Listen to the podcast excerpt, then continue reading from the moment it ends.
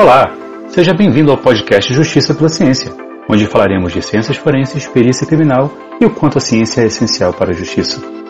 Eu sou Hélio Buchmiller, diretor-geral da Fundação Justiça pela Ciência, e na primeira temporada do nosso podcast vamos receber convidados para falar da Interforensics, a maior conferência de ciências forenses da América Latina, que em 2023 será realizada em Brasília entre os dias 28 e 31 de agosto. Vamos lá?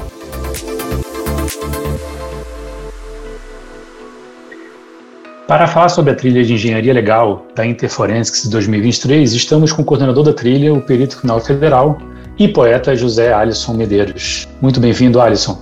Olá, Book, boa noite. Primeiramente, muito obrigado pelo convite.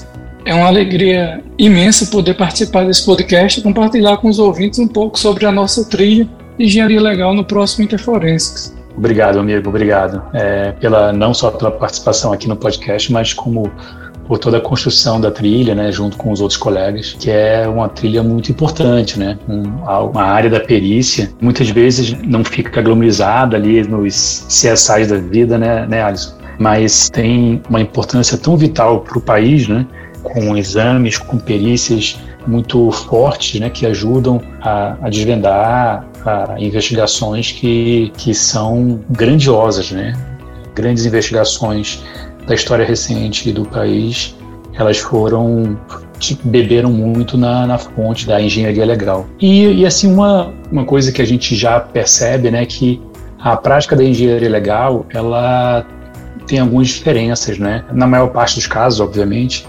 mas tem diferenças. Claro que tem um caso ou outro que podem ter semelhanças, mas em grande parte dos casos, a, as perícias oficiais estaduais e federal elas têm uma, uma diferença de, na prática né, da engenharia legal. Como conciliar essas abordagens, né, de, inclusive, é, claro, né, você pode explicar aqui essa diferença e como e como conciliar essa essa abordagem ou essas abordagens, né, é, que são mais comuns nas perícias oficiais estaduais e na federal, em uma conferência tão plural como a Interforensics, né, que reúne todo o conjunto de peritos, juristas então, como fazer essa conciliação em uma trilha de engenharia legal? Perfeito, Book. Muito bem observado. Aqui no Brasil, né, apesar do perito engenheiro estar apto a atender qualquer tipo de ocorrência relacionada à sua formação, na área de engenharia legal realmente há uma diferença mais acentuada em relação aos principais tipos de exame que costumam ser solicitados em cada esfera governamental, uma vez que a Constituição reserva atribuições específicas a cada uma delas. Eu explico, né? um exemplo. Na perícia federal, predominam solicitações relacionadas à apuração de fraudes envolvendo obras de construção civil, onde há suspeita de mau uso ou desvio de recursos federais. Inclusive, vou até mais longe, trata-se até de um tipo de demanda que acaba bem, sendo bem sugênere, se compararmos à demanda clássica da engenharia dos demais países, da engenharia legal ou engenharia forense, como se fala aí afora. Né? Eu digo isso porque já, já tive a oportunidade de apresentar trabalhos em eventos forenses internacionais e percebi que estes casos acabam sendo quase que exclusivos por lá. Né? Agora, já nas perícias estaduais, por sua vez, além dos exames de sinistros em obras de engenharia, máquinas e equipamentos, também são frequentes os exames de constatação clandestina de serviços, como a energia elétrica, por exemplo, locais de desmoronamento, constatação de danos, entre outros. Então, essa é uma diferença básica que há mais acentuada aqui no Brasil. Né? Dada essa introdução, e agora respondendo propriamente a, a sua pergunta, a gente procurou conciliar essas abordagens distintas, buscando elaborar uma grade plural, com mão de obra plural, inclusive na comissão científica da trilha. Além de mim e do João José Valim, né, que somos peritos criminais federais, temos na comissão o perito Sérgio Maia, do Instituto de Polícia Científica aqui da Paraíba, da Polícia Civil aqui da Paraíba, e o perito José Alberto de Sá, da Polícia Científica do Pará. O Sérgio, inclusive, é autor de livro Perícia em Furo de Energia Elétrica, e o Alberto é professor da Universidade do Estado do Pará, sempre trazendo contribuições acadêmicas para a comissão. Então, dessa forma, a gente vê que a gente pode é, superar esse desafio, sabe? E acrescentando, Bo, esse formato plural na, na, na nossa comissão científica, né, ele foi utilizado desde a última edição do Interforensics em Foz, onde eu também tive a honra de coordenar a trilha de engenharia, e eu acho que foi muito feliz e acertado por parte da coordenação científica geral, porque de uma forma bem natural acaba promovendo a integração dos peritos de diferentes instituições, o que eu acho fantástico. Sim, essa né, assim, é um dos grandes objetivos da Interforensics, né? A área de engenharia, ela, ela realmente tem essa peculiaridade, né? De, talvez não seja a única, mas é, é uma das principais que tem uma diferença, mesmo da prática, né?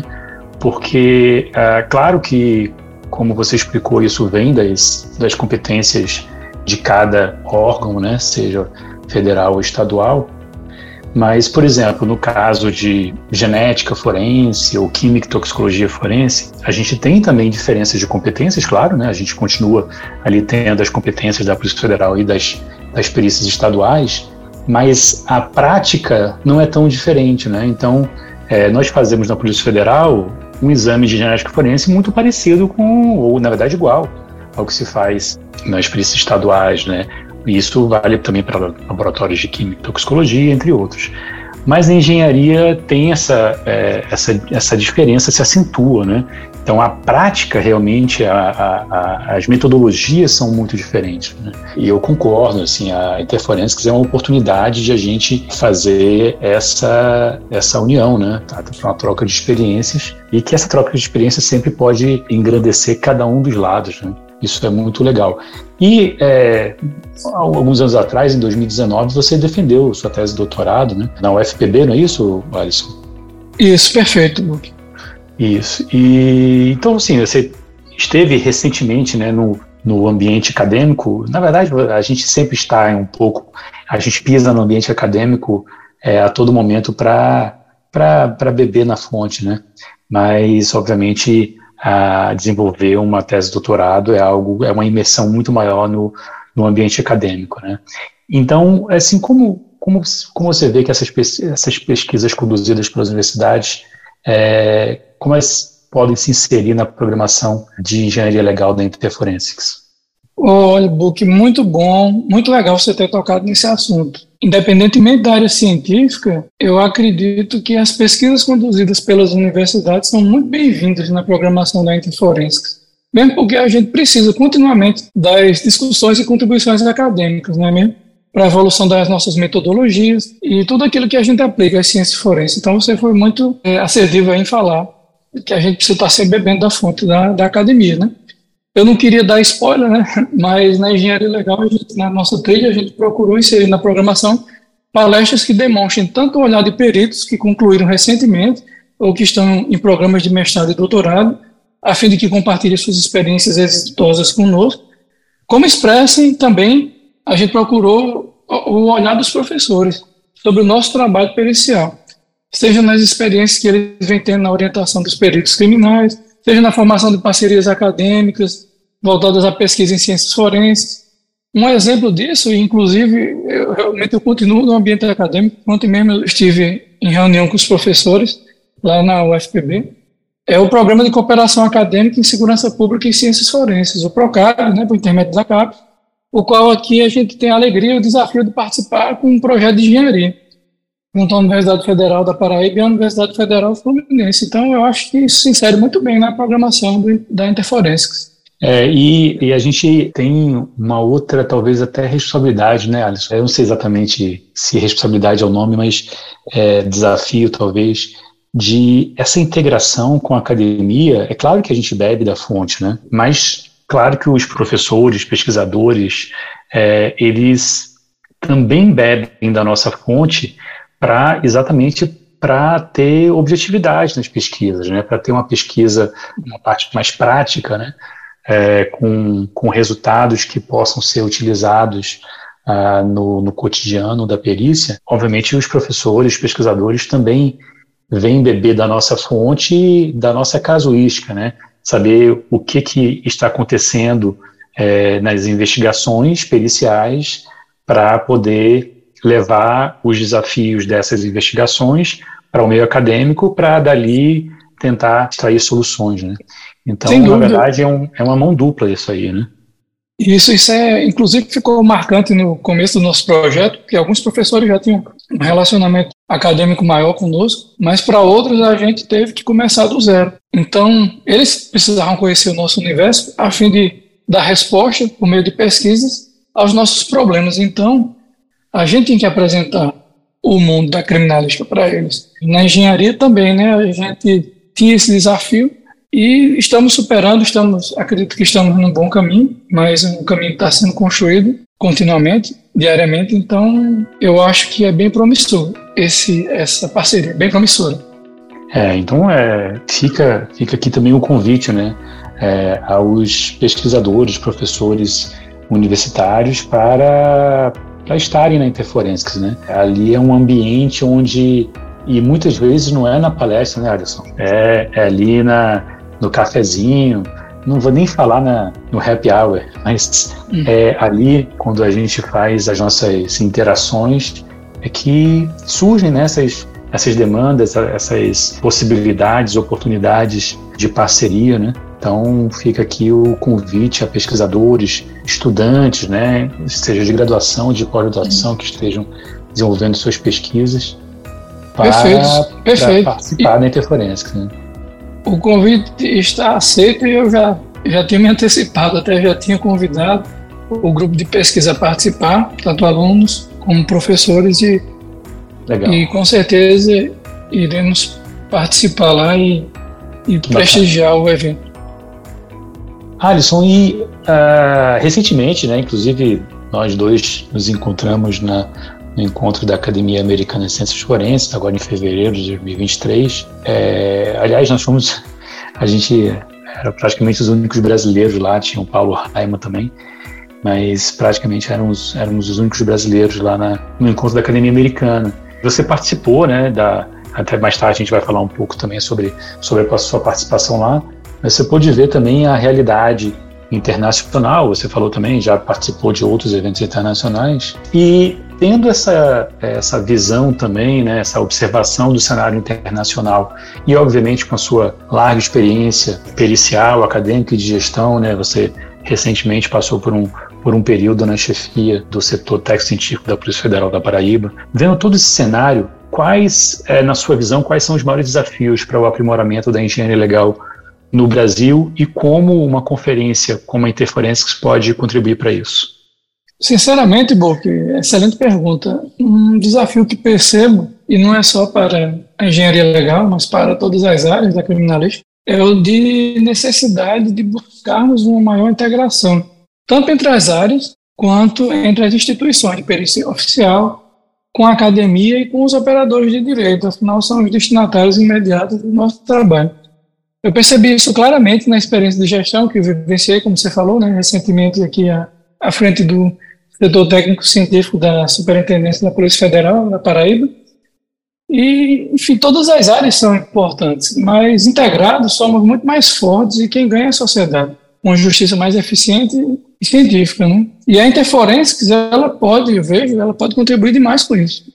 Aliás, ela já vem contribuindo desde sua primeira edição, né? Porque é um, é um espaço para a integração entre as áreas de perícia, entre as instituições periciais além de ser um fórum para discussão dos profissionais da justiça, de representantes da sociedade civil. Então, na minha opinião, a interferência tem tudo a ver com esse aprimoramento que a gente tanto persegue. Não, perfeito, eu, eu concordo, assim, a, a, talvez o grande lance né, da interferência é essa integração. Realmente eu acho que a integração é um passo importante né, para que a gente até conheça melhor nossos problemas e a gente consiga discuti-los melhor, né, com mais atores envolvidos. Isso, obviamente, considerando acadêmicos, considerando os atores também jurídicos, né, que muitas vezes são destinatários do nosso trabalho, os desenvolvedores de soluções também, a indústria, é muito importante também. A gente sempre lembra que a indústria faz parte da interferência também. Óbvio que são patrocinadores, né? Ajudam a, a construir a, a, a gente poder realizar interferências, mas eles também são parceiros no sentido de é, estarem ali para prover soluções e também para ouvir as nossas demandas para desenvolvimento de soluções. Então, claro, perfeito, concordo plenamente. Obrigado por complementar e não, acho são que é, fundamentais. É, eu concordo. Acho que essa, essa integração é realmente é um dos pilares de, de, de como a interferência pode contribuir né, para esse aprimoramento eu concordo, não só aí da engenharia legal, mas, mas é, das demais áreas, né? É, da gestão, na verdade, como um todo das, da perícia no Brasil. Bom, e a gente falou da, da sua participação no encontro da Academia Americana de Ciências Forenses e você fez uma, na verdade, teve uma participação bem diferente, né, do que do que se costuma, né, digamos assim. fez uma apresentação sobre o seu trabalho como cordelista, né? Como poeta e com até um desafio maior, né? Porque para a gente é mais fácil a gente entender, né? Faz parte da nossa cultura, né? O cordel, né? Para os americanos talvez tenha sido um, um desafio ainda maior, né? E o ia ser um talento, né? Um talento do do Alisson, ele o Alisson tem muitos cordéis. Depois você fala aqui quantos cordéis são. É, você fala sobre a, a sua experiência né, internacional com, com cordel, né, até fez tradução também. Lembrando que um dos cordéis é, do Alisson, a gente, a gente fez um vídeo, né, um vídeo inclusive muito emocionante, um, um cordel que o Alisson fez sobre, sobre a campanha de pessoas desaparecidas. Então, primeiro queria saber como surgiu essa a produção dessas obras literárias, né, que são realmente fantásticas, e como você entende né, o alcance dos cordéis para divulgação e até mesmo a educação nas ciências forenses, né? Divulgação para um público mais amplo, mas acho que até para para muitas pessoas que estão ingressando, se interessando por ciências forenses, é um, é, é um meio muito interessante de, de educar, né? Traz um conteúdo, conteúdo incrível. Então, eu queria que você falasse um pouco mais sobre isso, Alisson. Eita, boa, que a parte do talento e das obras fantásticas é bondade sua, viu, amigo? é, muito bem. Essa experiência com os cordéis surgiu naturalmente. Né? É algo que eu já gostava desde a infância. É um veículo de comunicação que aqui no Nordeste já tinha muita força, principalmente aqui na Paraíba, eu sou paraibano, e que acabou surgindo em relação à perícia criminal de forma bem repentina e espontânea. Certo dia, ganhei um cordel da minha esposa, escrito por um médico, falando sobre uma doença neurológica. Né? Ele, quis, ele quis falar sobre a profissão dele. E então pensei, né, é, eu poderia escrever algo sobre a minha profissão também, né, sobre a perícia criminal. Eu fiquei ali matutando, até que decidi parar para escrever. E quando eu fiz isso, os versos foram surgindo, surgindo, depois vieram as estrofes, e quando eu percebi já tinha uma história, a peleja do diabo com o perito criminal. Você nunca tinha então, feito cordel antes? Não, nunca, nunca. Só escrevia em prosa, né? Nunca tinha escrito em verso. Aí eu submeti a pessoas próximas, a minha esposa, um tio que era da área de letras, e eles gostaram, viu que estava tudo certinho com o ritmo ali, a, a métrica também, e a história estava era coerente, né? Então eu vi que talvez outros colegas e o público em geral pudessem gostar, né? E procurei os mestres da estilogravura aqui da região, é, primeiramente J. Borges, Costa Leite e Eric Lima, né? um, um pernambucano, um paraibano e um potiguar. E para ilustrar o cordel, né? E eu tive a coragem de editar, né? E um trabalho para a primeira vez foi bem, bem complicado, né? Eu não tinha essa experiência. E aí eu não parei mais, né? Os colegas têm gostado e já vamos no 15 folheto. Inclusive, décimo eu contei 15. Todos estão hospedados aí que na, no site da a PCF, da Associação Nacional dos Peritos Criminais Federais, que me ajuda, ajuda a divulgar esse trabalho. E, inclusive, eu contei com um seu importante apoio para a divulgação naquele momento inicial, enquanto você era presidente da PCF, em 2012, e algo que eu sou agradecido até hoje. Foi o primeiro, e, né? Foi o primeiro, aí. Isso, 2012. Já vão 11 anos, né? Inclusive, é, relacionando o cordel com o interferência, a cada edição eu lancei um cordel. No primeiro, lá em Brasília, lancei O Perito que Acordou Criança. Meu filho, na oportunidade, tinha um filho recém-nascido do caçulo, então eu estava inspirado ali naquele momento, e lancei aquele cordel. Já em São Paulo, eu apresentei um pôster e sobre a minha tese, né, foi, lá em São Paulo e eu decidi distribuir, à medida que eu apresentava o trabalho, as pessoas lá na sessão de post, eu distribuía os cordéis porque o cordel era um resumo da minha tese, né? E o pessoal foi muito bem recebido, o pessoal gostou bastante. Já no de Foz, tive a alegria de distribuir lá Perito Criminal no País dos Isótopos. Quem sabe, né? Não sai mais um cordel aí por Interforenses em Brasília. Quem sabe?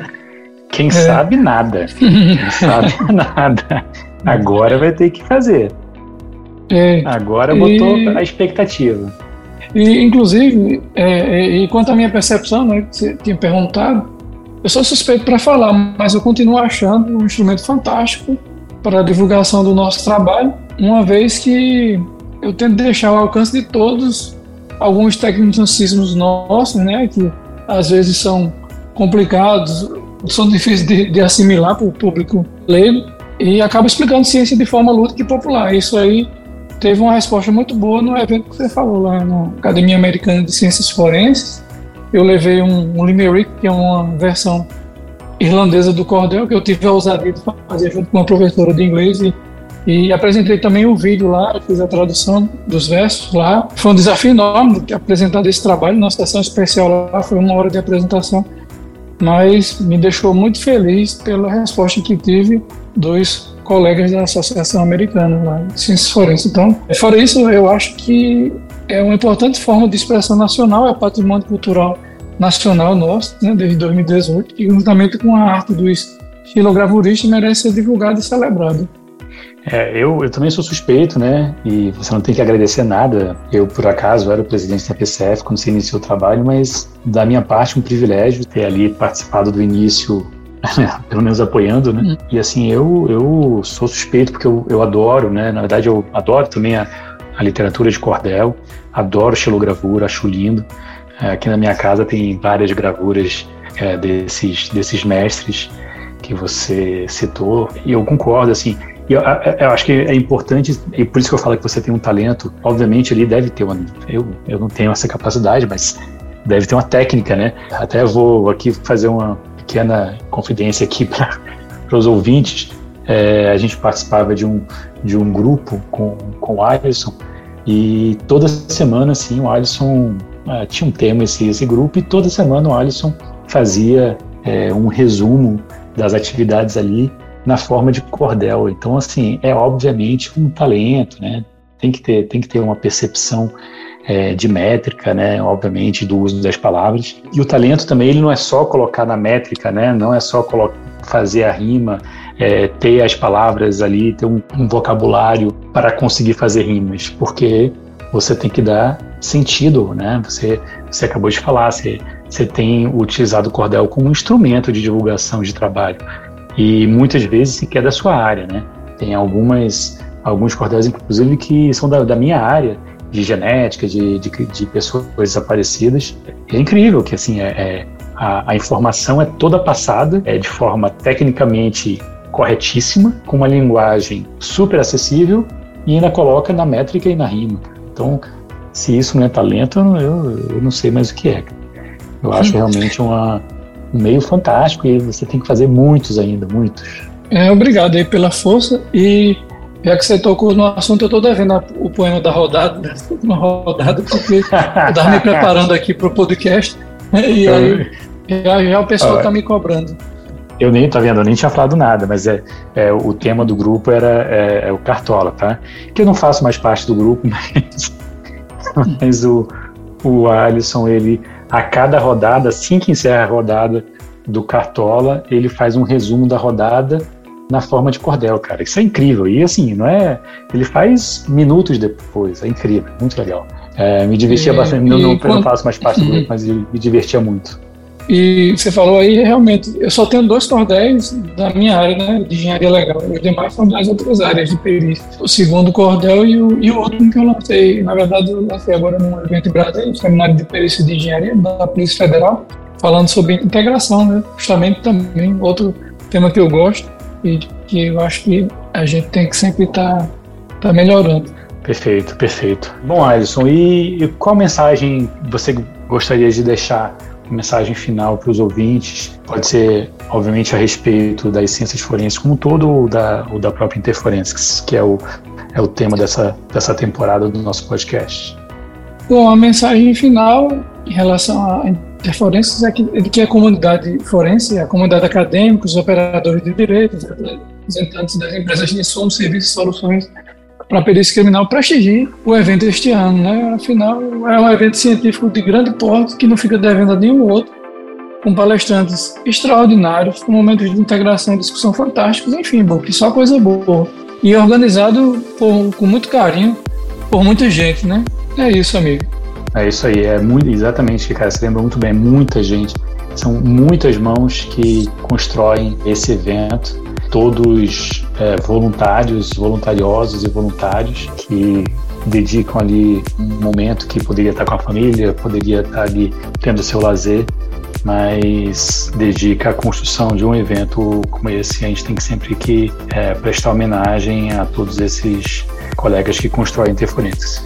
Alisson, muito obrigado, cara. É sempre um, uma alegria conversar com você, com tantos esses assuntos, né? Espero que a gente tenha ótimos momentos também na interferência. Obrigado, meu amigo. Eu que agradeço, Book, pela oportunidade, pela amizade e pelo convite a esse desafio.